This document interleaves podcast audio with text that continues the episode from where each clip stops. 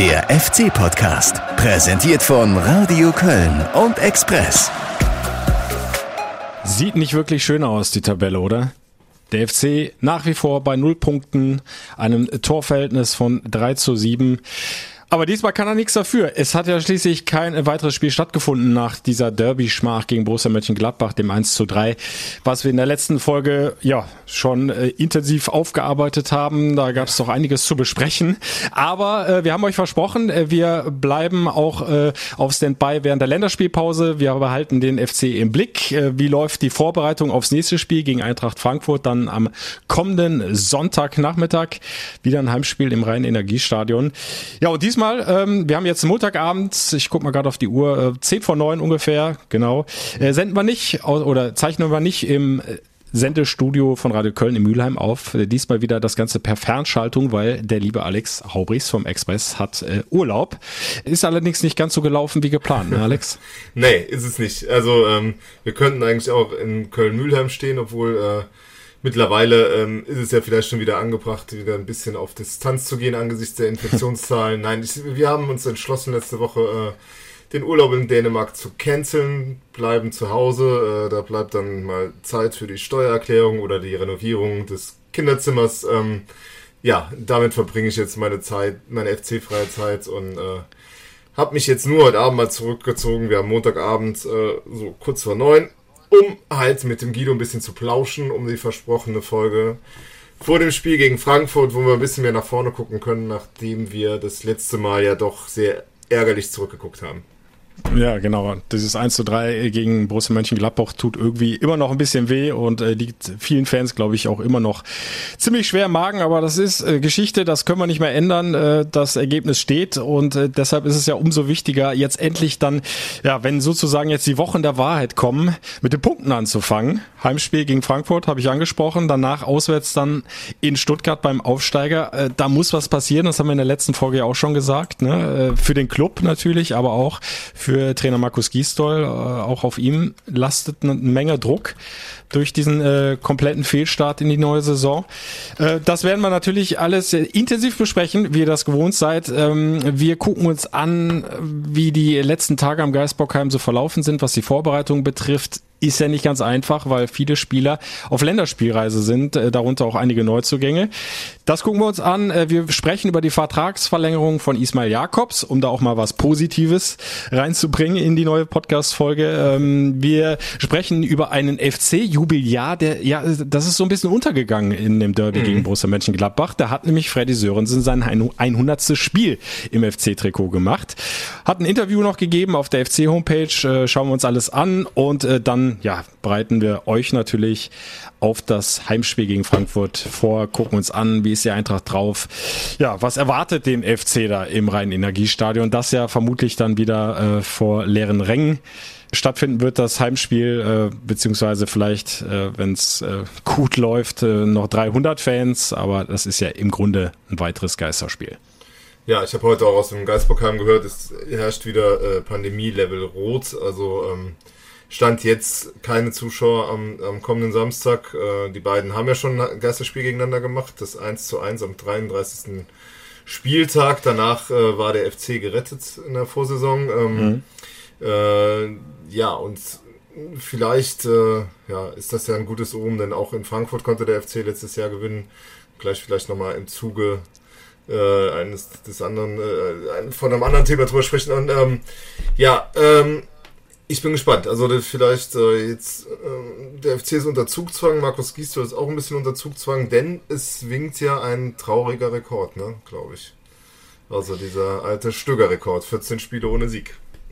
Ja, da fehlt jetzt noch einer, ne? Genau. Oder habe ich mich genau. verzählt? Nee, nee, einer. Ja. 13. Ja, genau. Genau, genau. Also Stöger wurde nach 14 entlassen damals auf Schalke und ähm, ja, da ja. Äh, wären wir dann am kommenden Samstag. Ja.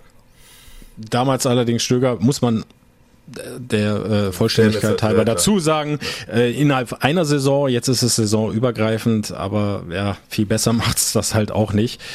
Und äh, ja, wir haben es ja letzte Folge schon angesprochen. Also der Druck wächst auch auf den Trainer. Markus Gisdol muss gucken, dass er das Ruder ein zweites Mal rumreißen kann beim ersten FC Köln, was er ja einmal schon äh, bravourös geschafft hat. Äh, nach einem ja nach, nach einer kurzen Eingewöhnungszeit hat er, hat er ja dann eine tolle Siegesserie hingelegt mit der Mannschaft und die könnte der FC jetzt auch wieder gut brauchen. Ne? Ja, wenn man sich an damals nochmal zurückerinnert, hat er irgendwie äh, gegen Leverkusen alles auf eine Karte gesetzt, hat er so ein, äh, ein äh, Hochrisikospiel. Also als ich damals die Aufstellung gesehen habe, ich weiß noch genau, da habe ich äh, zum Kollegen gesagt, ähm, eins ist klar, wenn er das Ding hier verliert, ist er weg. Ähm, weil äh, äh, damals hat er die ganzen Jungen gebracht, hat halt irgendwie wirklich. Thielmann, äh, Jakobs. Äh, genau, und Katterbach hat er auch noch gespielt und hat halt wirklich äh, alles auf eine Karte gesetzt, ging dann gut. Ähm, sowas lässt sich allerdings ja nicht beliebig wiederholen und äh, die Voraussetzungen diesmal sind halt auch ein bisschen, bisschen komisch. Also wir haben halt immer noch äh, angeschlagene Leistungsträger. Sebastian Andersson trainiert nicht, Jonas Hector trainiert nicht. Ähm, mhm. Wir haben viele auf Länderspielreisen, die eigentlich sich jetzt eingewöhnen sollten und äh, ja. äh, ich weiß nicht genau, äh, wie die Mannschaft jetzt, also er hat ja, wir haben es glaube ich letztes Mal die Töne gehört, wir wollen die zwei Wochen jetzt nutzen. Äh, ich weiß nicht genau, wie man die nutzen kann, wenn halt die Entscheidenden, die sich halt einspielen müssen, weg sind. Und ähm, da bin ich ja. gespannt, ob man es trotzdem schafft, dass, äh, dass da eine andere äh, Leistung am Ende steht und ähm, auch mal ein anderes Ergebnis. Ja, tauchen wir doch mitten rein jetzt mal in die, in die äh, Vorbereitung, die schwieriger auf, auf das Heimspiel gegen Frankfurt. Du hast es angesprochen. Jonas Hector immer noch verletzt. Äh, bisschen überraschend. Also das hatte keiner so vermutet, ne, dass diese Verletzung aus dem mhm. Spiel in Bielefeld da so schwerwiegend ist. Äh, es gab ja, ja diesen Zusammenprall dieses, und ja. dann dachtest du, ja, der hat einen leichten Brummschädel, aber in zwei, drei Tagen steht er wieder auf dem Trainingsplatz. So, dann äh, hat er dann eben schon im Derby gefehlt. Mhm. Aber selbst danach immer noch nichts zu sehen von ihm auf dem Trainingsplatz. Und das scheint ja dann doch eine schwerwiegendere, äh, äh, ja, vielleicht Gehirnerschütterung gewesen zu sein. Also genaue Diagnose gibt's ja nicht vom Verein. Ja. Aber wenn einer so lange ausfällt, dann, dann ist das eben nicht mal äh, so ein leichter Zusammenprall gewesen. Ne? Ja, was ich ein bisschen eigenartig finde, ist halt, dass, ähm, dass der Verein erst gesagt hat, es wäre keine Gehirnerschütterung, es wäre alles nicht so wild und äh, jetzt stellt sich das ja doch ein bisschen anders dar. Ne? Also das ist halt mhm. irgendwie, ähm, das so langwierig ist, ähm, aber wer mal eine Gehirnerschütterung hatte, der weiß halt einfach, dass das mit Kopfschmerzen einhergeht, dass äh, irgendwie auch, äh, ja, man auch kein Risiko eingehen darf mit Kopfbällen und derartigem, mhm. also dass dann äh, wirklich das Gehirn erstmal sich wieder vollständig erholen muss. Ähm, da gibt's ja auch äh, Regeln bei der, bei der, beim DFB inzwischen, äh, dass halt irgendwie gewisse Tests gemacht werden vor der Saison, die halt dann nochmal angewendet werden, um halt irgendwie ähm, zu schauen, ist der wieder genauso belastbar wie vorher auch. Und ähm, ja, das scheint mhm. er derzeit noch nicht zu sein. Ne? Ja, und dann scheint er auch Nackenprobleme noch zu haben, vielleicht mhm. auch an der Halswirbelsäule. Ähm, da, da kann ja, äh, ich will jetzt nicht hier die, den Teufel an die Wand malen, aber da kann der Raphael Schichhaus ein Lied von singen, ja. der eine richtig schlimme Halswirbelverletzung hatte. So schlimm würde es beim Jonas-Sektor nicht sein, aber äh, selbst wenn das einfach nur ein bisschen gestaucht worden ist, dann, dann, dann kann sich das richtig ziehen, ne? bis ja. du dann wieder richtig frei in den Bewegungen bist, keine Schmerzen mehr hast. Also da müssen wir die Daumen drücken. Das könnte knapp werden jetzt äh, bis zum Frankfurt-Spiel. Ja, allem, weil er ja jetzt auch wirklich wieder dann ja. ein bisschen was verloren hat ne, in der Zeit ohne Training. Ja, und vor allen Dingen hast du ja überhaupt keine richtige Prognose, ähm, wann das jetzt irgendwie ähm, wieder gut wird. Also du hörst ja derzeit gar nichts und äh, das macht es halt ungewiss, weil äh, eins ist ja klar, die, die egal wie viele Spiele dieser Kader inzwischen schon wieder hat und wie viele Spiele man auch abgegeben hat, aber es gibt halt so so äh, ich sag mal, so eine, so eine Mittelachse, die halt, wo du dir halt kaum erlauben kannst, dass da einer fehlt. Also es ist, mhm. äh, ähm, ich meine, jetzt kannst du bei, fangen wir hinten an bei Timo Horn, da kannst du halt vielleicht noch mit Zieler hast du noch ein Backup, aber du hast schon keinen für Bono, du hast eigentlich keinen für Hector, du hast eigentlich keinen für Sebastian Andersson, ne? Also wenn man die von, ja, von hinten ja. nach vorne mal durchgeht, das sind so, das sind die drei, denen eigentlich irgendwie nichts Langwieriges passieren kann, weil sonst hast du echt direkt ein Riesenproblem. Also du siehst bei, bei Rex ja, welche großen Probleme haben wir letzte Woche drüber ge ja, gesprochen. Genau, wollte ich gerade sagen. Wir haben es ja angesprochen ähm, nach dem Derby. Äh, das Zentrum hatte überhaupt keinen Zugriff. Äh, ja, da und, hatte ganz klar ja. äh, Gladbach das Kommando und, mhm. und, und die Spielgewalt. und äh, und Skiri ja. ist halt mit Hector ein deutlich besserer Spieler als ohne. Das muss man halt einfach äh, so sagen. Äh, nee, umge Doch, mit Hector ein besserer Spieler als ohne. Ja, genau. Doch, hab es doch richtig rumgesagt. Ja, ja. Also das ist halt irgendwo, ähm, der alleine auf der 6, das ist halt oft zu wenig, weil er halt einfach nicht so die, der robuste Zweikämpfer ist. Äh, die beiden können sich natürlich auch spielerisch von der Passqualität her sind die natürlich auch so, dass du da zwei hast, die den Ball vorne zu Duda bringen können, der den dann wiederum versuchen kann, die, die Stürmer einzusetzen. Also, ähm, also Hector mit seiner Qualität, also Markus Gisdol hat gesagt, er war in der Vorbereitung sein bester Spieler. Weiß ich nicht, mhm. ob er es auch ein bisschen gesagt hat, um ihn äh, zu pushen, aber er äh, war sicherlich, äh, er hat sicherlich eine Qualität, die nicht viele in dem Kader haben. Und äh, der darf die halt einfach nicht wegbrechen. Und den brauchst du eigentlich auch gerade in so einem Spiel gegen Eintracht Frankfurt, weil ähm, weil das wird jetzt langsam ja auch so eine, so eine Mentalitätsfrage. Ne? Du brauchst halt den Glauben, du brauchst halt auch Leute, die genau, halt Schlachten ja. geschlagen haben. Ne? Also weil äh, und die das, das haben wir auch. Ja. Genau, das haben wir auch schon im, äh, nach dem Derby bemängelt, dass du keine Leader-Typen auf dem Platz hat, hattest, ne? die mal auch in den entscheidenden Momenten vielleicht mal dazwischenhauen, mal ein Zeichen setzen. Ne, also die, die, die äh, oft zitierte Drecksau auf dem Platz, ähm, mhm. die jetzt Jonas Hector auch nicht äh, äh, beispielhaft ist unbedingt, äh, habe ich glaube ich auch gesagt in der letzten Folge, der, der grätscht ja jetzt nicht andauernd, aber das ist zumindest einer, der ähm, das Ganze schon mal lautstark auch organisieren kann, der die Erfahrung dafür hat, der das Auge auch dafür hat.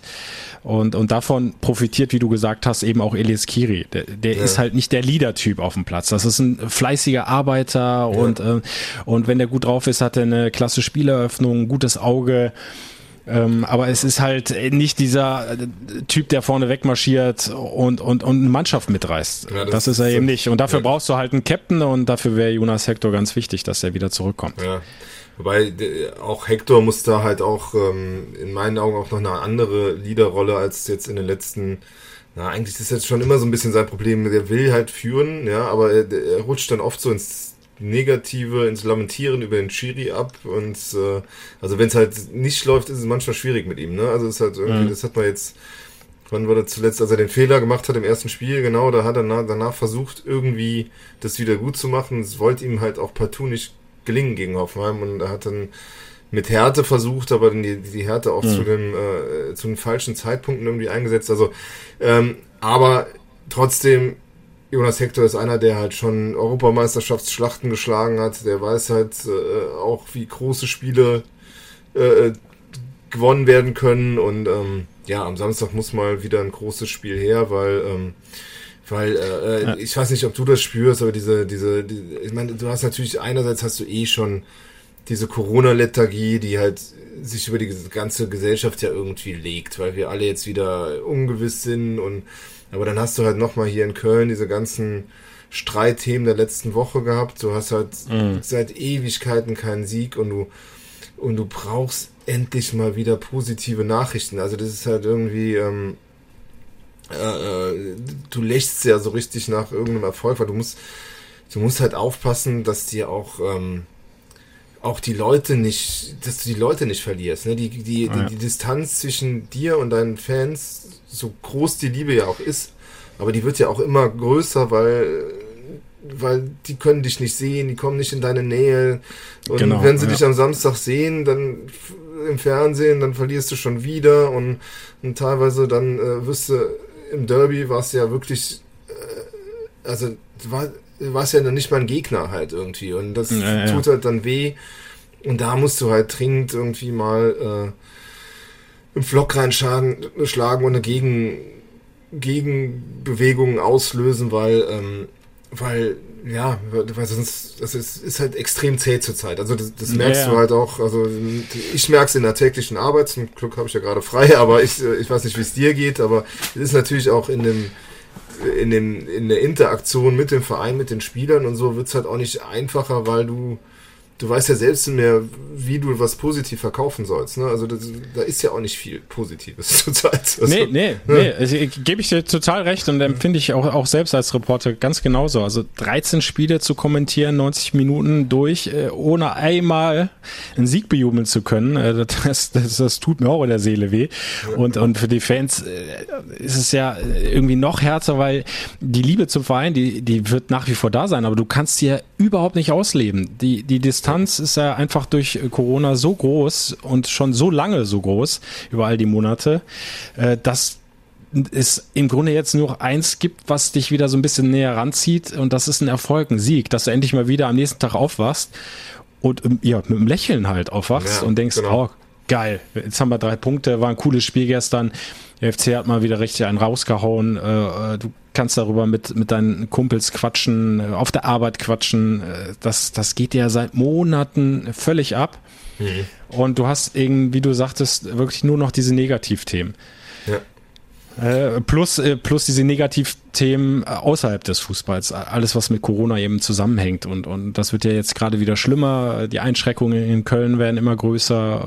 Und, und es, es droht noch schlimmer zu werden, wenn die Zahlen weiter so hochschießen. Ja. Zuschauer werden wir wahrscheinlich, äh, können wir auch nachher nochmal kurz drüber sprechen, aber dieses Jahr wahrscheinlich auch gar nicht mehr erleben im reinen Energiestadion ist im Moment nicht vorstellbar, hm. so wie sich das Ganze entwickelt. Also wenn, dann müsste ja die Politik äh, eine komplett andere Herangehensweise wählen und äh, ja, diese Inzidenzzahlen mit 35, 50 irgendwie ganz anders setzen. Aber das, das kann ich mir nicht vorstellen, dass sie das machen. Das wäre dann wieder ein Signal ja, was äh, die Politik sicherlich nicht im Sinn hat. Ja, nee. Also, also gebe ich dir komplett recht. Es hilft im Moment einfach nur noch ein Erfolg und in den Bauch der FC so dringend. Und das wären dann, äh, glaube ich, tatsächlich mehr als einfach nur drei Punkte. Das, das, das, das, das könnte vielleicht wirklich was auslösen, was, mhm. was dem FC so lange gefehlt hat. So ja. eine Gegenbewegung, dass es endlich mal wieder in die andere Richtung äh, marschiert. Weil die, ähm, die beiden Clubs, das ist ganz interessant, äh, liefern sich ja äh, über die Bundesliga-Geschichte halt so ein Kopf-an-Kopf-Rennen. Also mittlerweile ist, glaube ich, also Frankfurt ist halt mit 2336 äh, gewonnenen Punkten Tabellenachter der ewigen Bundesliga-Tabelle. Köln mhm. ist sechs Punkte dahinter. Die äh, Bilanz der beiden, 30 Siege Frankfurt, 32 Siege Köln, 26 Unentschieden.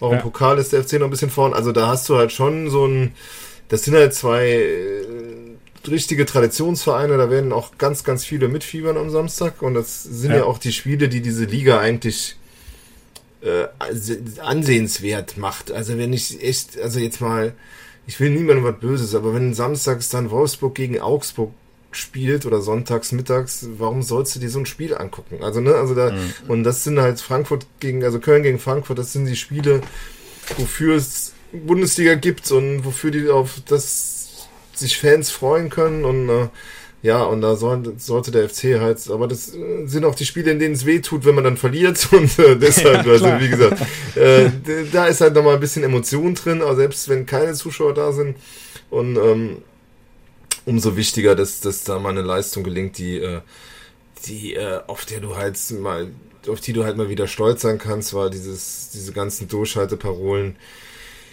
kann ich nicht mehr hören, will ich nicht mehr hören. Ich äh, will sehen, dass der Trainer am Samstag Ansätze hat. Sonntag, mit, Sonntag. Sonntag am Sonntag, Entschuldigung, ja, Entschuldigung, ich bin im Urlaubsmodus. Ich habe so Sonntag noch Urlaub, ich werde es auf der Couch verfolgen. Ich bin eigentlich ganz froh, dass ich mal äh, mal äh, nicht im Stadion bin, weil, ähm, weiß nicht. Also ich, ich würde gerne jetzt auch mal was sehen, bevor ich jetzt wieder in der Bringschuld bin. Ne? Also es ist halt, äh, ist halt einfach so. Ähm, ja. Und ich will halt das sehen, dass die Mannschaft sich zerreißt. Ich will sehen, dass der Trainer Ansätze hat, um was besser zu machen. Ich weiß, dass es nicht einfach ist. Vielleicht ist der Tag mehr mit Sonntag ja noch ganz gut, dass du wenigstens zwei, drei Trainingseinheiten mit dem kompletten Kader hast. Hoffen wir, dass sich keiner genau verletzt. Also äh, Sebastian Bonneau hat ein leidlich durchwachsenes Länderspieldebüt für Belgiens Nationalelf, hat direkt ein, äh, ich meine, Elfer verschuldet. Äh, und, äh, genau, ähm, gegen die Elfenbeinküste ein Freundschaftsspiel. Genau. ist eingewechselt worden und dann kurz vor Schluss Elfer verursacht, Endstand 1-1. War dann direkt im nächsten äh, Spiel nicht mehr im Kader, da äh, hat er direkt Wobei der Trainer ja noch sehr, sehr äh, klar, äh, ja, einfühlsam gesagt hat, äh, daraus wird er lernen ähm, ja, und er hatte schon gezeigt, was er für eine Qualität hat.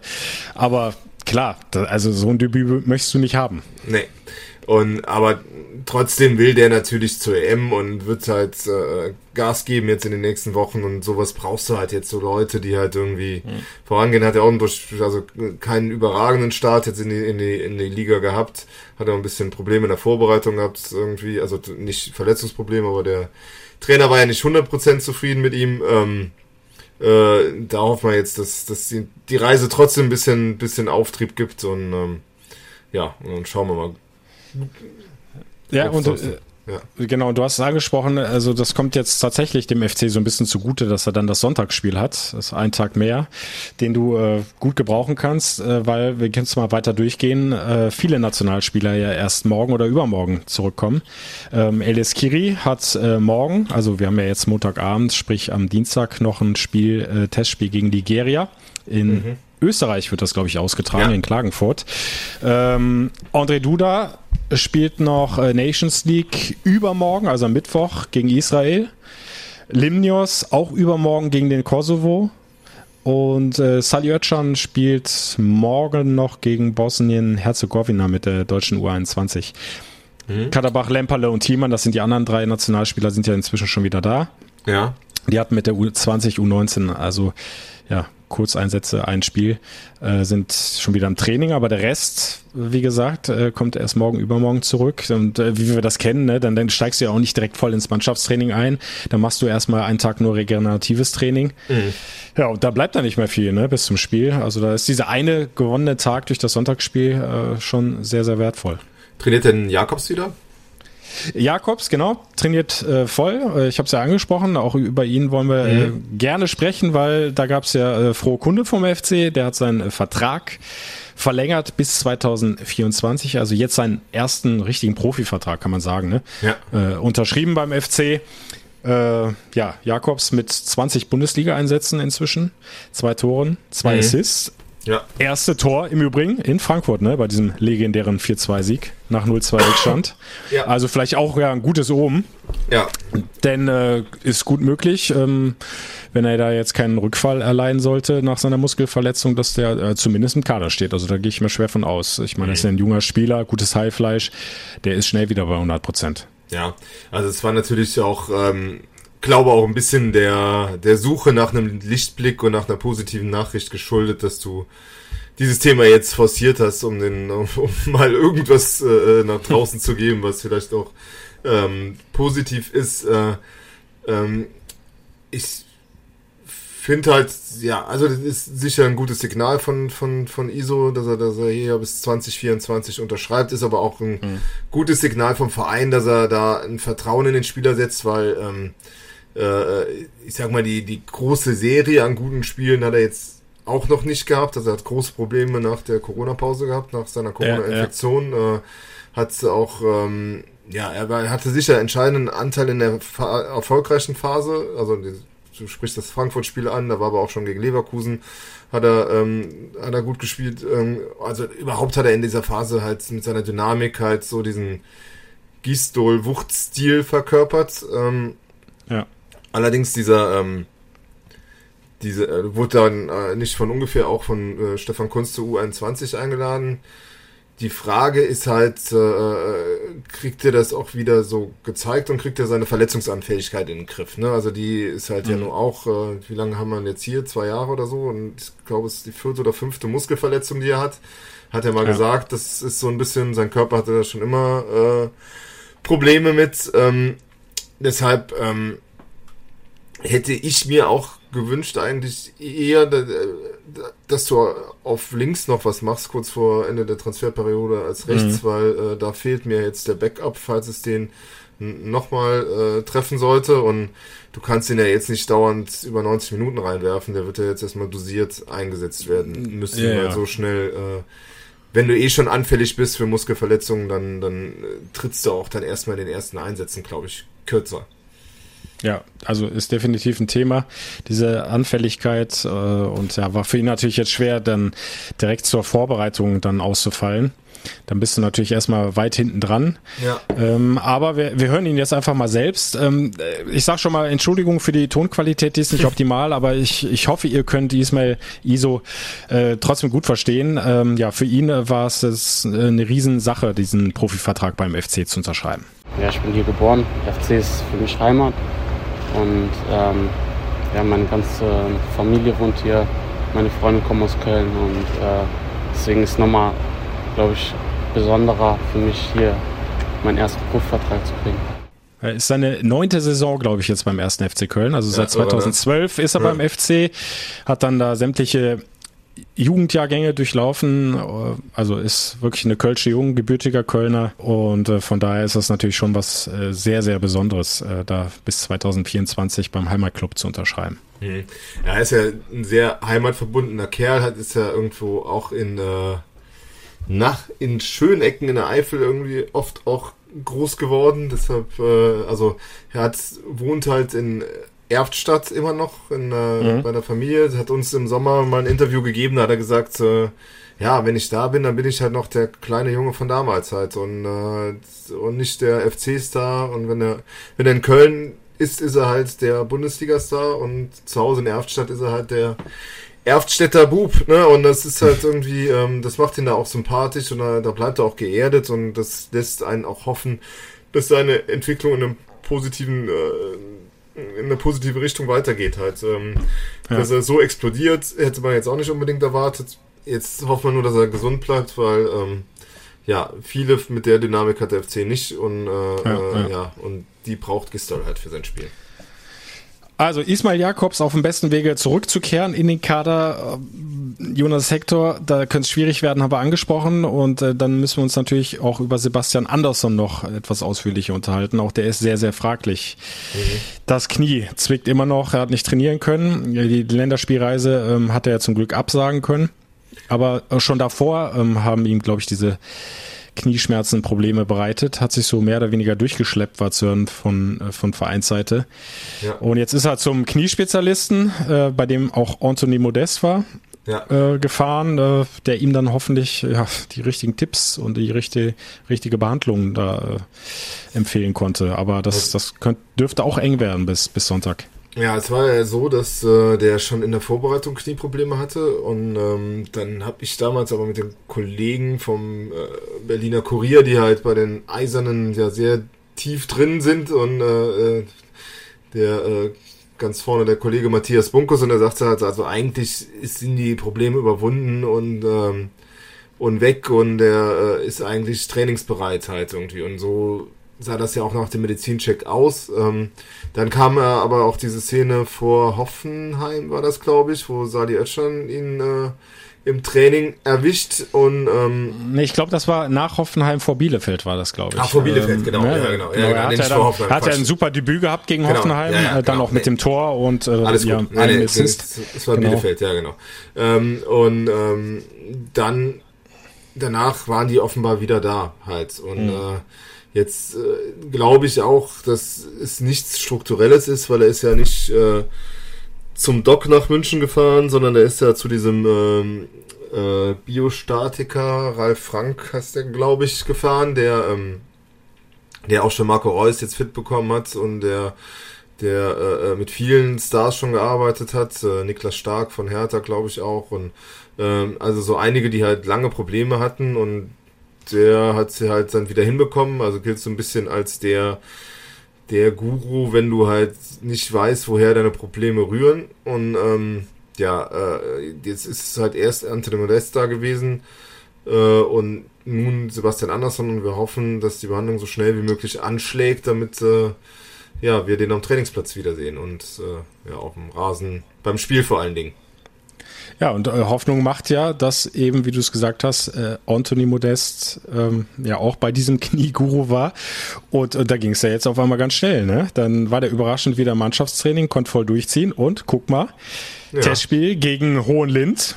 Borussia Hohenlind, äh, da hat er mal eben acht Tore gemacht. Also schützenfest mit Modest, äh, ja, geht wieder.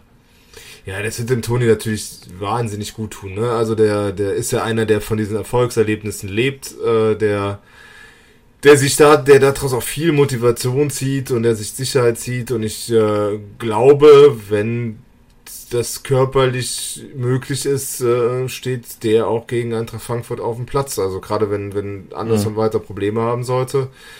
Und dann haben wir eine Situation, wo Toni halt zeigen kann. Also ich meine, wir haben ähm, im Saisonfinale die Situation gehabt, dass Toni zwar getroffen hat, aber dann weiterhin nicht gespielt hat, weil Cordoba als gesetzt mhm. galt. Ähm, man hat dann auch gesehen, dass er davon wenig begeistert war äh, mit der ja, mit, mit diesem Jubel in Augsburg, ne? Genau, wo er sich auf die Bank äh, auf die Bande gesetzt hat. Und ähm, ja, und man weiß halt ja auch, dass äh, sein Verhältnis zu Gistol in, in Hoffenheim auch nicht äh, das einfachste war, sonst wäre er, glaube ich, auch kaum nach Köln gewechselt damals. Ähm, ja, und jetzt ist halt die Frage, also kriegt er nochmal Vertrauen von Gistol, spürt er das und äh, kann er das dann zurückzahlen? Und da bin ich mhm. jetzt echt gespannt drauf, weil das kann jetzt nochmal so eine so eine Wende in der Geschichte des Anthony Modest werden, an die keiner so richtig mehr geglaubt hat in den letzten äh, Wochen, äh, weil diese Kniegeschichte halt war. Ich meine, er hatte ja im Saisonfinale, wie gesagt, das angedeutet, dass da noch der Torrichter schlummert, den hat er nicht verloren. Ja. Äh, er braucht halt allerdings seine Fitness, äh, seine 100, also möglichst hundertprozentige, um halt in der Bundesliga dann in die Situation zu kommen. Äh, was natürlich klar ist, so ein Anthony Modest wirkt auch auf den Gegner. Also wenn du so einen einwechselst, ja, dann wird halt jeder Trainer sagen, hört mal, Leute, ähm, auf den aber bitte ein besonderes Auge. Und dann kann auch mal der ein oder andere dann vielleicht in dessen Schatten halt was machen was, was ja eh auch mehr passieren muss. Also die können, mhm.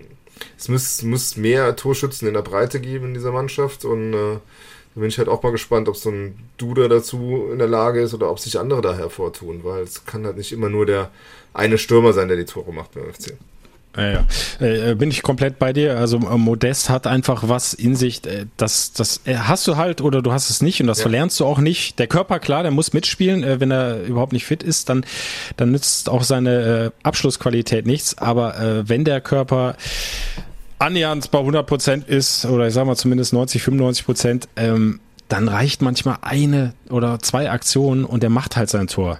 Ja. Das hast du nach dem Restart halt gesehen, da hat er ja dreimal getroffen und äh, auch das waren jetzt nicht mal äh, den Ball über die Linie drücken, sondern ähm, gerade das Tor in Augsburg war überragend gemacht. Äh, also der Torabschluss, das, das können nicht viele in der Bundesliga, behaupte ich mal. Ähm, und ja, das, das wäre natürlich Gold wert, wenn der FC da auf einmal wie einen wiedererstarkten Anthony Modest in der Hinterhand hätte oder dann sogar in vorderster Front. Ja. Je nachdem, also, wie sich das jetzt mit Anderson entwickelt. Und äh, also ich glaube, da sind wir uns auch einig.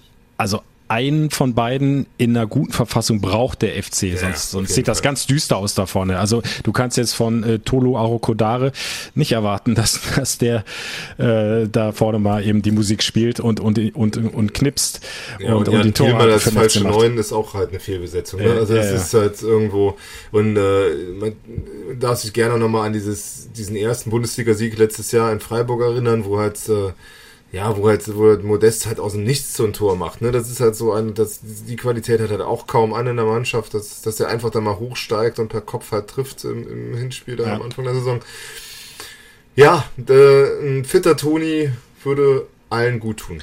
Und, ja, und, und du, ich war ja da beim Testspiel im Franz-Gemer-Stadion. Mhm. Ähm, also der, der, der, der hat gebrannt, das hast du gesehen. Also äh, der hat halt nicht nur seine acht Tore gemacht, der ist sogar dann noch äh, in den Zweikämpfen den Ball hinterhergegrätscht. Äh, das, das sind, da, wenn du solche Situationen siehst, da weißt du genau, der, der ist jetzt richtig heiß gelaufen wieder. Das hast du auch immer wieder mal im Training gesehen. Mhm. Ne? Wenn, wenn der noch das Grätschen anfängt und äh, nach die Rückwärtsbewegung macht und dem, dem Spieler, dem ballführenden Spieler hinterher setzt, äh, dann weißt du, äh, der hat richtig Bock. Und genauso einen Modest brauchst du halt jetzt. Ich hoffe, er kann dieses, diese Gier jetzt äh, unbedingt spielen zu wollen, ähm, halten und mitnehmen dann ins, ins Spiel gegen Frankfurt. Also wenn gab halt auch immer Phasen. Er ist halt auch äh, so charakterlich, mhm. wie soll ich sagen, äh, ja ein bisschen labiler Spieler, ne, der halt sehr viel von Stimmungen äh, auch Stimmungsschwankungen äh, lebt. Ne, wir haben, haben wir auch Phasen gesehen, wo du halt äh, an der Körpersprache direkt gemerkt hast, äh, der, der ist nicht gut drauf, der Modeste, das, das wird auch nichts mit dem heute. Ja. Äh, aber, ja. aber wenn du ja diese Szenen siehst und der in dem Testspiel gegen Landesligisten äh, setzt er den Gegner hinterher und, und fängt noch das Grätschen an, äh, dann weißt du halt, ähm, der will unbedingt wieder spielen und zwar von Anfang an in der Bundesliga. Ja, und dann wird das aber jetzt auch eine entscheidende Situation. Ne? Also du hast immer noch den Punkt, dass äh, Anthony Modest eigentlich schon unter einem Trainer wirklich großartig funktioniert hat, weil also Peter Stöger wusste wie kein Zweiter den zu handeln und zu, mhm. zu äh, kitzeln, wenn er kitzeln musste oder in Ruhe zu lassen, wenn er ihn in Ruhe lassen muss. Er hat nur einmal kam es so weit, dass er ihn mal draußen ließ, mal eine Halbzeit lang. Das war damals bei diesem legendären Sieg gegen gegen Dortmund, wo er nachher das Spiel ja, gewinnt. Hat ja funktioniert. Genau. Und äh, also der wusste halt wirklich genial, wie er mit dem umgehen musste. Und das ist halt Markus Gisdol noch nicht gelungen. Und ich sag halt, wenn ein Anthony Modest so trainiert, so spielt, äh, dann musst du dir gut überlegen, ob du den nicht sagst, egal was mit Sebastian Andersson jetzt ist, der spielt jetzt erstmal.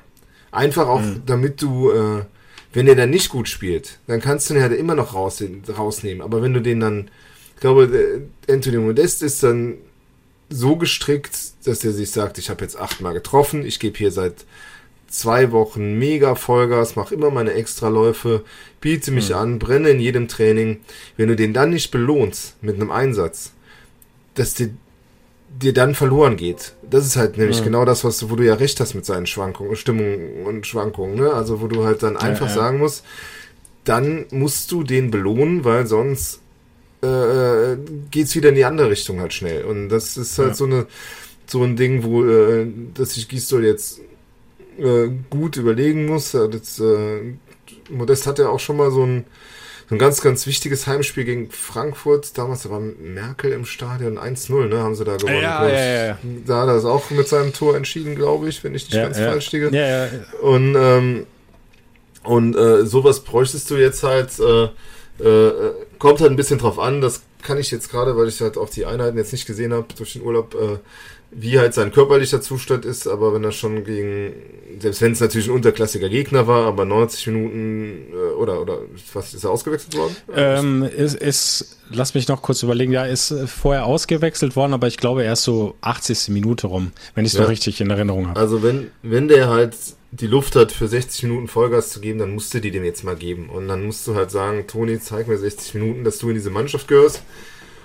Und dann bin ich gar nicht so schlechter Dinge, dass der äh, dann liefert, halt irgendwie, ja.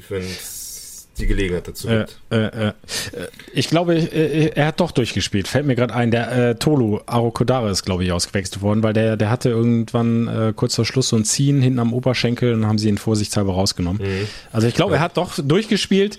Ähm, und ja, wie gesagt, also der hat wirklich den Eindruck auf mich gemacht, als, als wenn der so unglaublich heiß drauf ist, jetzt wieder dann auch in der Bundesliga spielen zu dürfen. Mhm. Und also ich, ich gebe ich geb, geb dir recht, also der hat jetzt wirklich äh, viel Gas gegeben, auch im Training und seine Extraschichten da eingelegt. Ich kann so aus der Ferne nicht beurteilen, wie viel das schon gebracht hat, äh, wie voll der Akku schon wieder ist. Ähm, aber äh, sagen wir mal, es reicht für 60, 70 Minuten.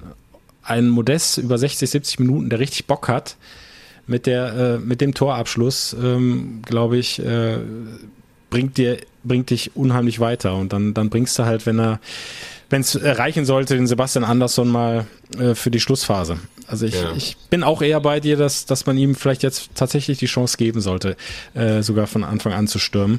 Ja, zumal da ähm, ja, zumal da ja, ja, niemand in dem Kader ist, der derzeit irgendwie äh, äh, den Anspruch haben dürfte, immer zu spielen, nach den, wenn es nach dem Leistungsprinzip geht. Also das hat ja noch keiner wirklich geliefert und äh, dann vielleicht einfach mal ja, vielleicht ist das, ist Modest der Strohhalm, an den sich äh, Gistol jetzt klammert, um halt diese mega, mega Serie dann doch nicht einzustellen, äh, mhm. die mega erfolglos Serie.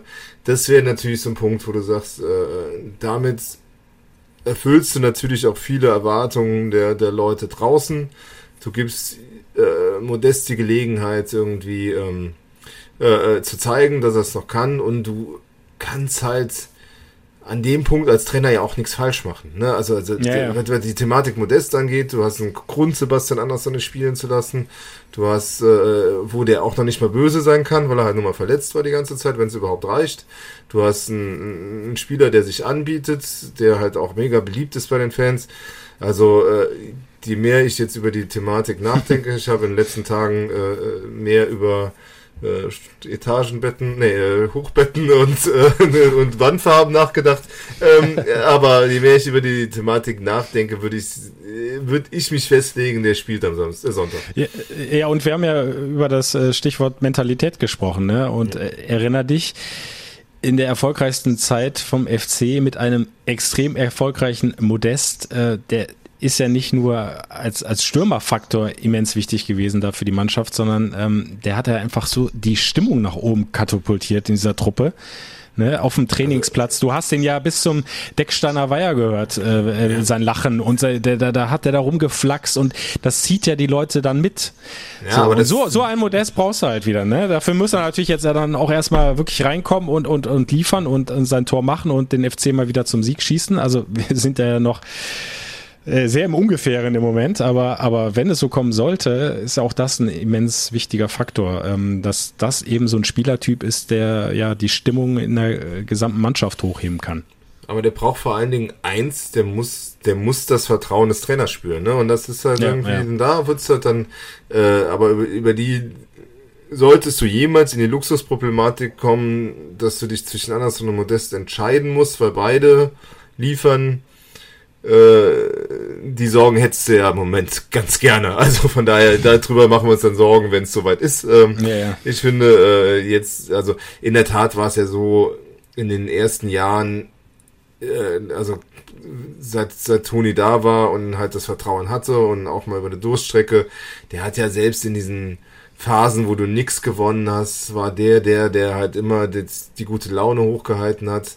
Und das muss man ja sagen, ist ja wirklich auch so dieses, dieses, diese Truppe hat ja so ein bisschen ihr Lachen verloren in den letzten Jahren, ne? Also das ist halt mhm. dieses, diese, also da kannst du halt, dieser ganz große Flachs ist halt irgendwie, äh, natürlich auch dadurch, dass halt der Stöger ein geborener Entertainer war und äh, dann hast du den Toni und, und, und weiß nicht, Bittenkurt und so, ne? Also da waren halt auch andere Typen da.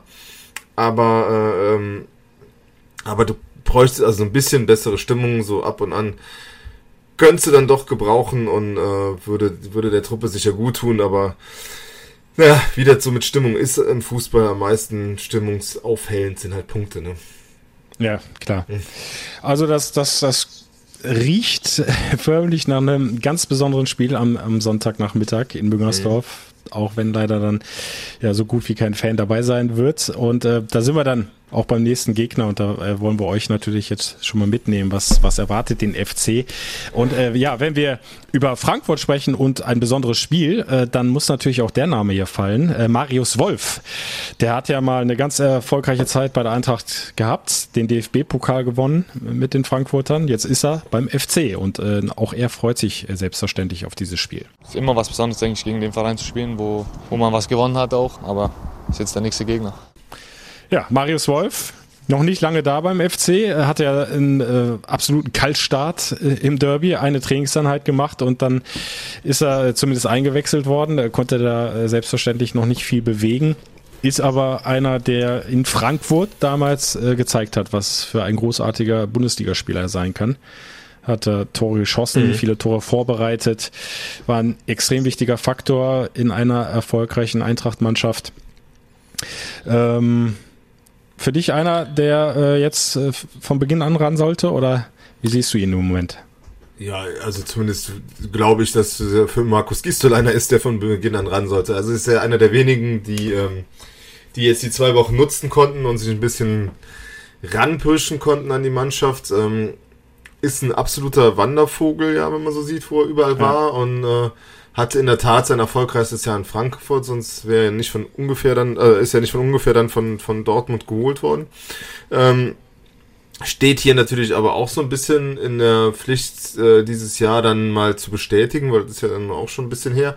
Und mhm. ähm, wird das natürlich gegen Frankfurt dann gerne machen. Und ich glaube, das ist äh, ähnlich wie bei bei Modest eben gesagt, der Trainer hat auch da auf der Position halt wenig zu verlieren. Er hat halt einen, der sicher motiviert sein wird und äh, ähm, der sicher auch weiß, wie man so einen Sturm in der Mitte in Szene setzt und deshalb glaube ich, dass Marius Wolf da auf der rechten Seite spielen wird, ja klar. Und äh, Marius Wolf hat äh, im Interview am Geisbockheim auch nochmal erklärt, äh, warum er zum FC gewechselt ist. Ähm, klar, der will mehr spielen. Das hat er bei äh, Dortmund halt nicht mehr machen können. Und die Zeit, als er nach äh, Berlin ausgeliehen war, ja, die äh, war halt nicht so besonders erfolgreich, war, war schwierig für ihn, auch mit den ganzen Trainerwechseln.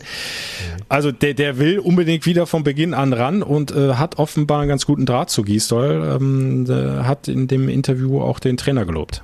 Ja, ist jemand, der, der viel spricht ähm, mit mir oder auch allgemein mit uns Spielern, der, der für mich auch, sage ich mal, ein Grund war, dass ich hierher gekommen bin, weil, weil das Gespräch oder die Gespräche eben positiv waren, ähm, mir das Gefühl gegeben hat, dass ich hier gebraucht werde, dass ich hier helfen kann. Es war jetzt auch nicht zu erwarten, dass er was Negatives über den Trainer sagt, ja. aber, aber, aber äh, er streicht das zumindest mal raus, äh, dass auch Gisdol ein Faktor für ihn war, zum FC zu kommen. Ja. Bin mir auch relativ sicher, dass Gisdol ihn da, ihm da äh, in Aussicht gestellt hat, dass er mit ihm eigentlich dann auch in der Startelf rechnet, also dass, dass das jetzt kein Bankspieler für ihn ist. Also auch von daher gesehen stehen die Chancen, glaube ich, nicht schlecht, dass er da von Beginn an ran darf gegen die Eintracht.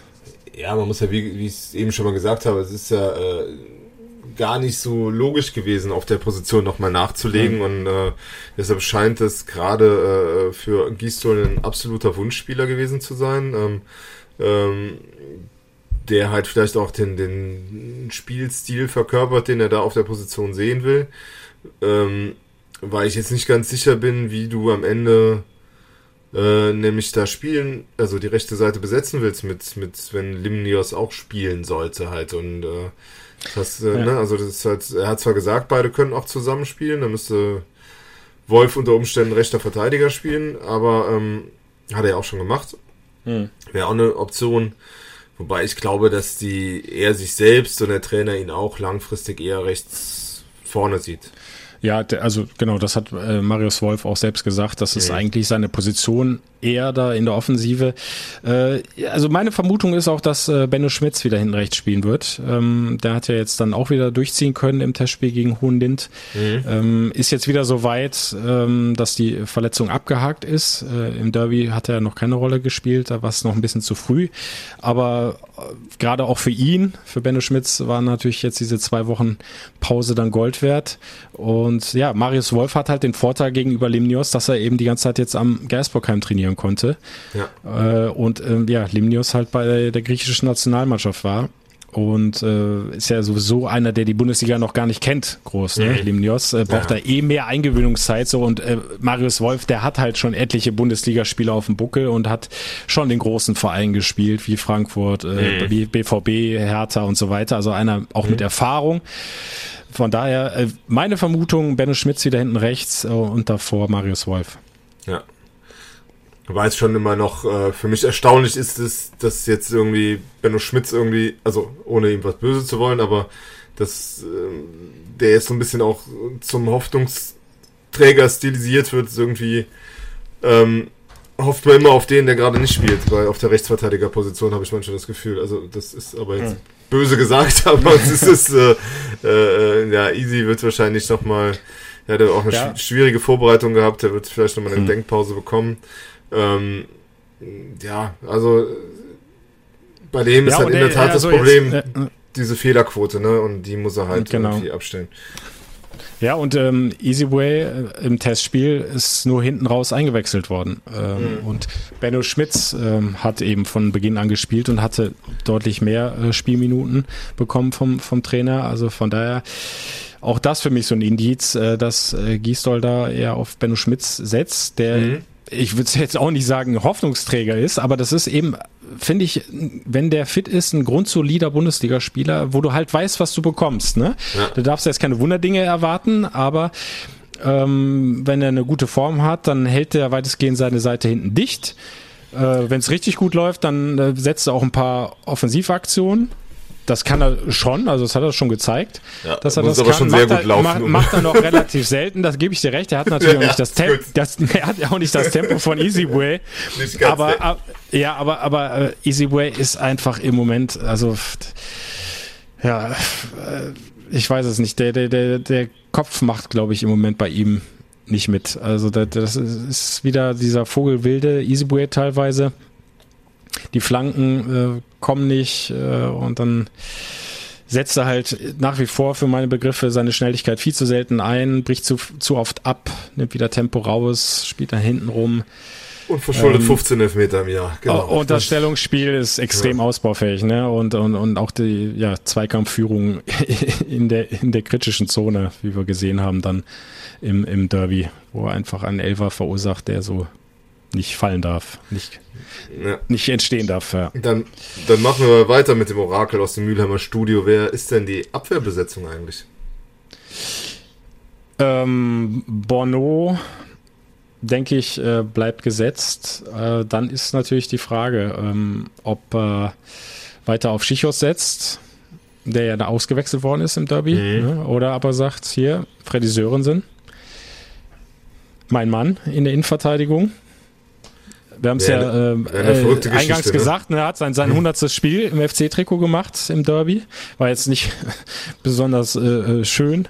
Klar wünschte dir ein anderes Jubiläum, aber ähm, ja, der, der, also Gisdol scheint schon was an ihm gefressen zu haben, ne? Habe ich so den Eindruck an Freddy Ja, der, Sörensen. ist, der ist halt schon eine Kante, er ist halt äh, unangenehm, er ist halt irgendwie, also er hat halt schon diese klassische italienische Verteidigerausbildung genossen bei Juve damals in der Jugend. Ähm, und äh, äh, ich bin ein bisschen erstaunt, wie gut der körperlich mithalten kann, weil er doch äh, ganz spät die Saison erst beendet hatte und eigentlich die ganze Hinrunde ja verletzt war und dann Ja, in ja. Urlaub gegangen ist. Und ähm, ja, jetzt muss man mal, also da muss man sehen, ob der nicht irgendwann auch vielleicht nochmal in ein Loch fällt. Das wäre eigentlich auch nicht so äh, selten. Aber ähm, in der Tat, sowohl Held als auch Gisto scheinen da doch einiges von, also doch einige Hoffnungen in den, in den Freddy reinzusetzen. Ähm, er hat jetzt auch äh, gegen Klappbach jetzt auch keinen Baum ausgerissen, aber jetzt auch keinen riesen Bock gebaut. Mm, ja, also ich, ich bin echt mal gespannt, ob er jetzt äh, mal sagt, so, jetzt probiere ich das mal mit, mit Sörensen aus. Ähm, Der kann ja auch auf beiden, beiden Positionen der, der Viererkette spielen. Ähm, also der, der Innenverteidigung spielen und ja, ich bin mal gespannt. Also da es wird ein enges Rennen.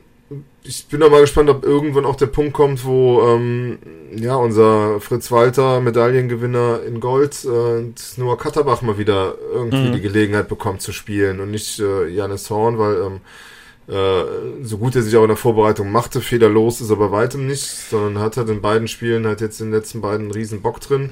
Das ist das eine und das zweite ist halt, dass eigentlich die ähm, die Zukunft dann ja doch Noah gehören soll und we- werden soll. Der ist auch äh, sicher nach seiner Vertragsverlängerung kein günstiger Spieler mehr und ähm, ist sicher für eine andere Rolle eingeplant, als da auf der Bank zu sitzen jetzt. Auch wenn man, auch wenn ich weiß, er ist ein junger Spieler und da muss man auch mal äh, solche Phasen abwarten, aber ich bin halt mal gespannt, wann, wann der denn mal wieder seine Chance bekommt.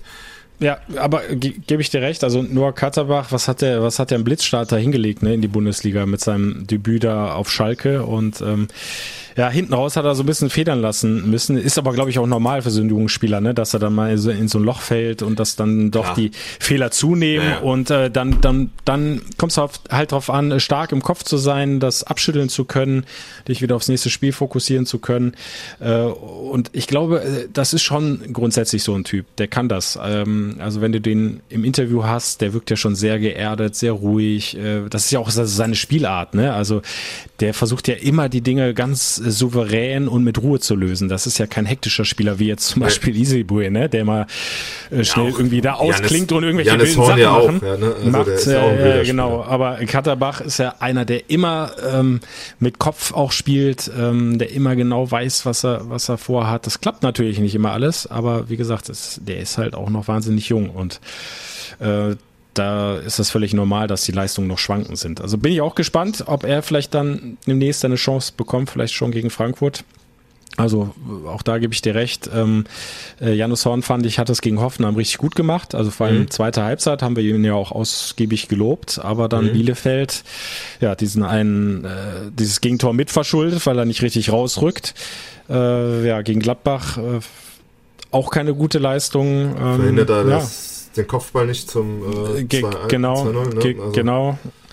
Und, ähm, ähm, ja, also ja. hat jetzt nicht gerade viele Argumente für sich gesammelt, äh, dass er da fest drin bleiben müsste in der Startelf. Ähm, und äh, ja, bin gespannt. Also Noah Katterbach ist ja ein bisschen früher jetzt zurückgekehrt von der von der U19, ähm, hat also jetzt einige Trainingseinheiten dann machen können oder macht sie jetzt noch bis zum Frankfurt-Spiel.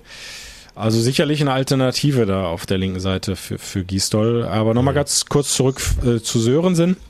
Mhm. Ähm, ähm, kann mich noch gut erinnern an das Eingangsstatement von Giesdoll. Da hat er äh, gefragt nach Sörensen gesagt, ja, das ist für mich ein weißes Blatt Papier und das soll er jetzt mal neu beschreiben.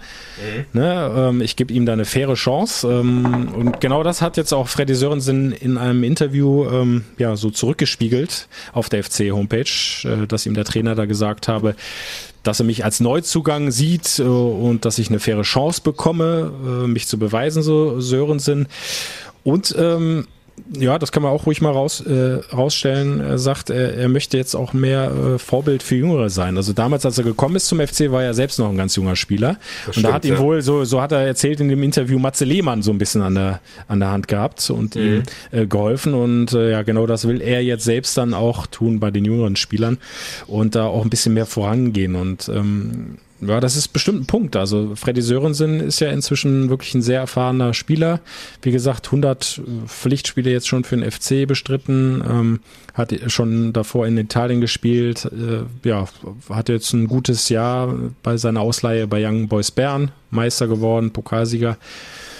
Ähm, also auch aus meiner Sicht äh, auf jeden Fall ein Kandidat möglicherweise für, für Rafael Schichos. Äh, was, was ihm aber wirklich, das äh, ist mir auch im Derby nochmal aufgefallen, abgeht, ist äh, einfach die Antrittsschnelligkeit und mhm. die Schnelligkeit an sich.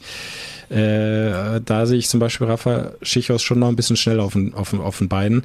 Also ich erinnere mich da an eine Szene im Derby, da hat er eigentlich zwei, drei Meter Vorsprung, ich glaube, für Tyram gehabt. Äh, und der, der ist da an dem vorbeigelaufen. Habe ich, hab ich mal kurz Angst bekommen. Was mal, ja. Freddy, jetzt komm, gib Gas.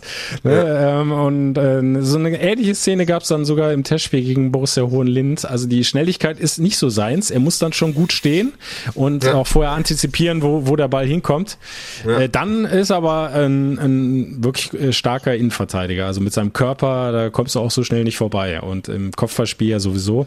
Mhm. Ja, ähm, ja, nur diese langen Bälle bitte in Zukunft vermeiden, ne, über die letzte Kette, dass die, die Stürmer da im Rücken weglaufen. Also das darf jetzt nicht nochmal passieren. Das haben wir jetzt gegen Bielefeld, Gladbach erlebt. Ja. Äh, ja, wenn du es schaffst, diese leichten Fehler abzustellen da hinten in der Verteidigung, ähm, ja, dann kann, dann kann ja, warum soll da nichts gegen, gegen die Eintracht? Jetzt haben wir, jetzt haben wir ja alles gegeben, um diese Mannschaft doch noch irgendwie aber, stark, aber hallo, stark zu reden. Mo äh, wirklich im Gottes Ja, also äh, Freddy ich, Sörensen. Äh, ich hoffe, ich hoffe Marius in der Mannschaftssitzung reden, spielen sie den Podcast vor und äh, wissen dann, dass sie doch gar nicht so schlecht sind, wie, wie eigentlich die, diese Serie ihnen sagt. Ähm, äh, aber ja. Also wir haben alles gegeben. Von daher. Ähm, wir, wir, haben äh, definitiv. Also äh, mehr fällt mir jetzt auch nicht ein, was man Mut machen kann. Außer vielleicht, oh doch, komm, ich habe noch was. Du hast mhm. vorhin schon mal diese Gesamtbilanz äh, genannt, ne? Ähm, ja. 88 Bundesligaspiele zwischen beiden äh, Traditionsclubs, 32 Siege FC, 26 Unentschieden, 30 Siege äh, der Eintracht. Aber pass auf jetzt hier, die FC Heimbilanz. 44 Duelle in Köln, 19 Siege für den FC, 16 Unentschieden und nur 9 Siege für die Eintracht. Also da ist äh, ein klares klares Plus beim FC. Und äh, letzte Saison ja, äh, in Frankfurt gewonnen, dann das Unentschieden zu Hause. Also auch das macht ja noch ein bisschen Mut, dass die Heimbilanz da insbesondere sehr gut ist beim FC. Da muss es doch eigentlich klappen mit den Punkten.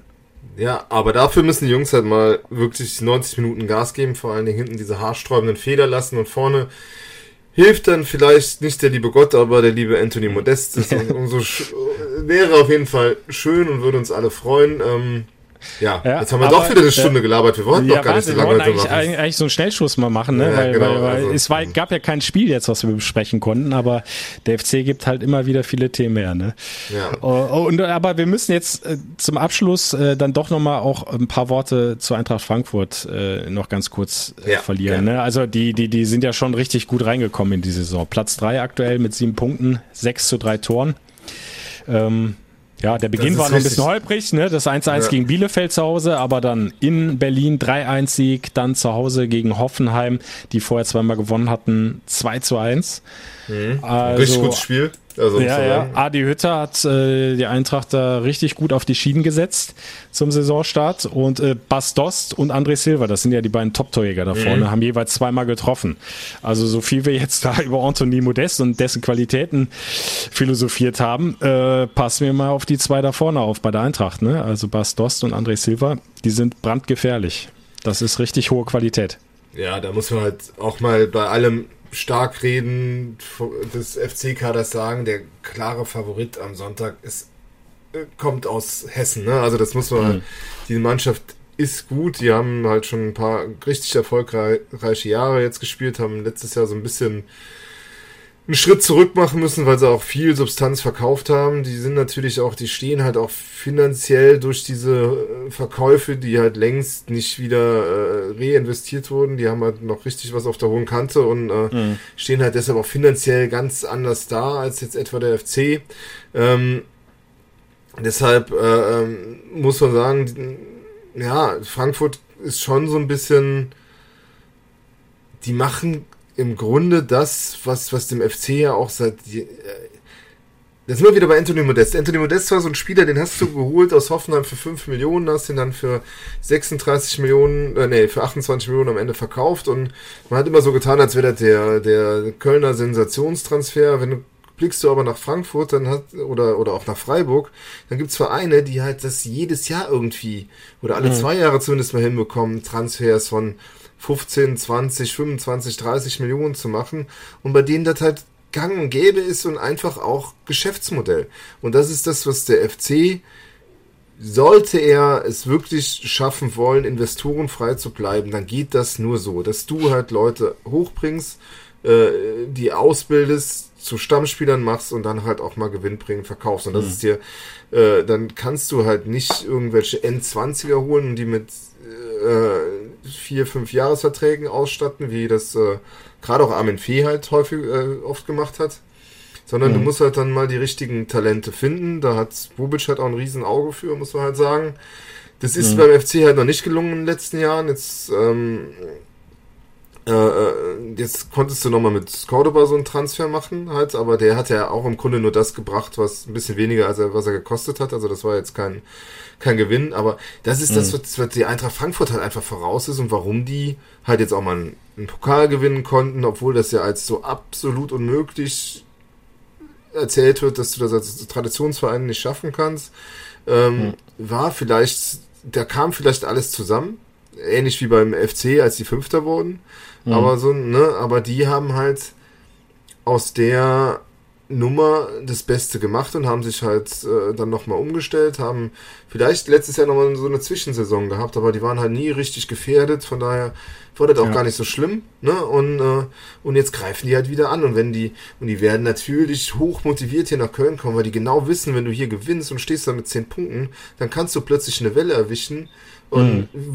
wenn, gerade in so einer Saison, wo die Zuschauer fehlen, also hier in Köln wird immer gesagt, der FC kann nicht ohne seinen Zuschauer. Also wenn ich mir überlege, was in Frankfurt auch los ist, also die, ja, ja, das ist ja. ja. das Gleiche, ne? Und die schaffen es auch, trotzdem Leistung zu bringen. und äh, äh, und da sind halt, es sind so einige Dinge in Frankfurt, die du dir durchaus mal abgucken kannst, weil ich finde halt der Vergleich mit, äh, wenn wir jetzt noch zurückblicken aufs Derby mit Gladbach hinkt, die sind einfach schon zu weit weg. Ähm, die Frankfurter allerdings waren immer noch in einer Range, wo du sagst, da könntest du irgendwie, äh, die sind nicht so weit weg, dass du die nie wieder erreichen kannst, ne? Also das ist halt irgendwie, ja. aber dann musst du halt auch so clever handeln, wie die, wie die das oft schaffen. Und äh, da imponieren die mir ganz schön. Also was, was das wirtschaftliche, also was das Wirtschaften mit dem Kader angeht, ist das eine. Der Adi Hütter hat halt, äh, ja, also du musst ja auch erstmal, du kommst da hin zu einem Pokalsieger, ne? Und übernimmst da so ein so eine Mannschaft, wo du halt so einen Druck dann ja auch hast, weil die, die so erfolgsverwöhnt sind. Äh, genau, und, Nico Kovac war ja davor genau, Trainer, ne? Und genau. alle haben gesagt, äh, da kann Adi Hütte eigentlich nur scheitern. Und der war ja auch schon fast schon wieder weg und dann äh, kriegt er so die Kurve und ist halt jetzt so. Ich finde ja, den halt von der, von der Ausstrahlung her gut, der macht einen, ja. der lässt einen guten Ball spielen, der äh, hat die Dinge da absolut im Griff, also macht, also äh, macht ein bisschen mehr Spaß da, derzeit hinzugucken, als als Geistpokal.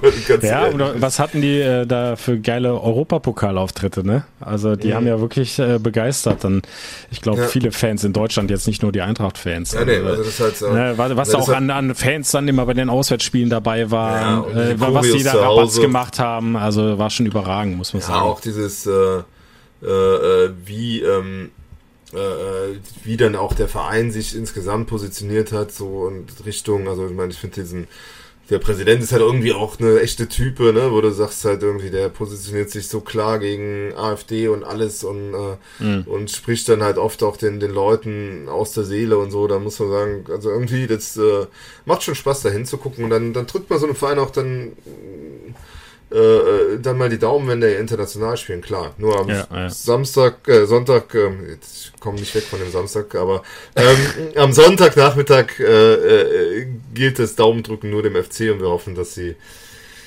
ja da die Kurve bekommen, weil ja. äh, wie ich es eben schon mal an, erwähnt habe, also die Eintracht ist da wirtschaftlich noch auf anderen Beinen gestellt. Der FC hat man jetzt wieder von Alex Werle gehört, scheint er doch äh, zu knapp, knappsten zu müssen. Also gerade wenn es jetzt bei den Geisterspielen bleibt, ähm, äh, wird es, also angeblich ist die Saison durchfinanziert, aber man wird wohl Kredite aufnehmen müssen, um das mhm. zu schaffen. Ähm, äh, die Kreditlinien gibt es dann ja offenbar äh, schon oder sind ausgehandelt, aber die müssen dann, dann genutzt werden. Und das ist halt alles, jeder Kredit, den du aufnimmst, sind halt Spieler, die du dir in Zukunft nicht kaufen kannst. Ne? Und, ja. äh, und vielleicht musst du dann irgendwann dann doch äh, den Schritt gehen und dich einem äh, Investor verkaufen, was natürlich von der, vom Zeitpunkt her miserabel wäre, weil du ja, äh, ja, also ich sag mal, als Europapokal Club, der irgendwie äh, äh, sicher auf mit einer wertigen Mannschaft da steht, da hast du natürlich einen anderen Wert, als wenn du jetzt ein Abstiegskandidat bist in mhm. Corona-Zeiten, der dringend Geld nötig hat. Also da ist als wäre jetzt wirklich zu Unzeiten so ein Schritt und mhm. hoffen wir, dass irgendwann Zuschauer wiederkommen. Alex Werder hofft ja schneller drauf, aber ich glaube, wir müssen realistisch sein, so wie die Zahlen um Köln herum auch hochschießen. Ähm, das wird sehe ich für dieses Jahr ja. sehe ich eher schwarz. Ja. Also ja, so sehr ich mir das wünsche, aber wenn ich mir die Entwicklung angucke und auch wie die Politik jetzt darauf reagiert, äh, kann ich mir nicht vorstellen, dass sich das so bald ändern wird. Aber ja, vielleicht äh, passiert da noch ein kleines Wunder. Wäre schön, da endlich mal wieder ein bisschen Stimmung im Stadion zu haben, aber das haben wir ja schon oft genug angesprochen. Also es, ist, es, hilft nichts, die Fans sind jetzt leider nicht dabei, können nicht helfen. Der FC muss jetzt endlich mal selbst da 90 äh, Minuten auf den Platz bringen und da sich einfach mal, wie man so schön sagt, zerreißen und dann wirklich mal mit Wut im Bauch auch spielen und, und einfach ein paar Kilometer mehr laufen als der Gegner, die Zweikämpfe härter annehmen als im Derby, wo, wo du das Gefühl hattest, die laufen nur hinterher. Hm. Auch, auch, auch so einer Mannschaft wie Frankfurt musst du halt die Spiellaune verderben. Äh, ja. Wenn du die machen lässt, dann, dann wird es mit der Qualität gerade da vorne drin mit Silver, die ich angesprochen habe, und Dost äh, ganz schwer. Und, äh, ja, da musst du halt Zweikämpfe annehmen, Zweikämpfe genau. führen. Und, und halt diese dumm, dusseligen Fehler endlich sein lassen. Genau. Mit denen du dir die Tore im Grunde ja auch zum Teil selbst reingeschossen hast. Also das so äh, ja, wirst du nichts holen in der Bundesliga. Das ist klar. Wir wissen, was zu tun ist. Ich hoffe, die FC-Profis auch. Ähm, ja, wie gesagt, ich gucke es mir von zu Hause an. Ich wünsche dir viel Spaß im Stadion. Man kann es genau. sicher wieder hören. Auf. Ja, 90 Minuten gerne schaltet ein, das Radio Köln FC Radio. Entweder über die FC-App direkt reinklicken oder äh, fc-radio.de. Das ist die Adresse für den Stream. In Ausschnitten schaltet sich Radio Köln im ganz normalen Programm auch immer wieder zu, über die 107,1 oder das Webradio. Also seid gerne dabei über die Lautsprecher. Im Stadion könnte es ja leider nicht sein. Und ansonsten versorgt euch selbstverständlich auch der Express wieder ja. vor diesem Spieltag, am Spieltag und danach nehme ich mal an. Die Kollegen sind vor Ort und äh, halten euch mit einem Live-Ticker bis von Donnerstag bis quasi nach Spielende auf dem Laufenden. Alles rund um die Partie, was passiert, könnt ihr da lesen. Ich äh, hoffe, ihr lest was Positives und keine neuen Negativrekorde. Ansonsten, ja, aber wir nächste Woche treff, dann wieder, ne? Und dann treffen wir uns nächste Woche wieder und äh, dann wieder, wieder im davon. Studio von Radio Köln in Mülheim äh, gehe ich jetzt mal von aus und ja, ja dann es wäre so schön, Alex, dass wir dann hoffentlich endlich wieder einen Sieg mal besprechen ja. könnten. Ne? Bringt drei Punkte. Also das, kann, das kann nicht so weitergehen hier mit uns. Ja.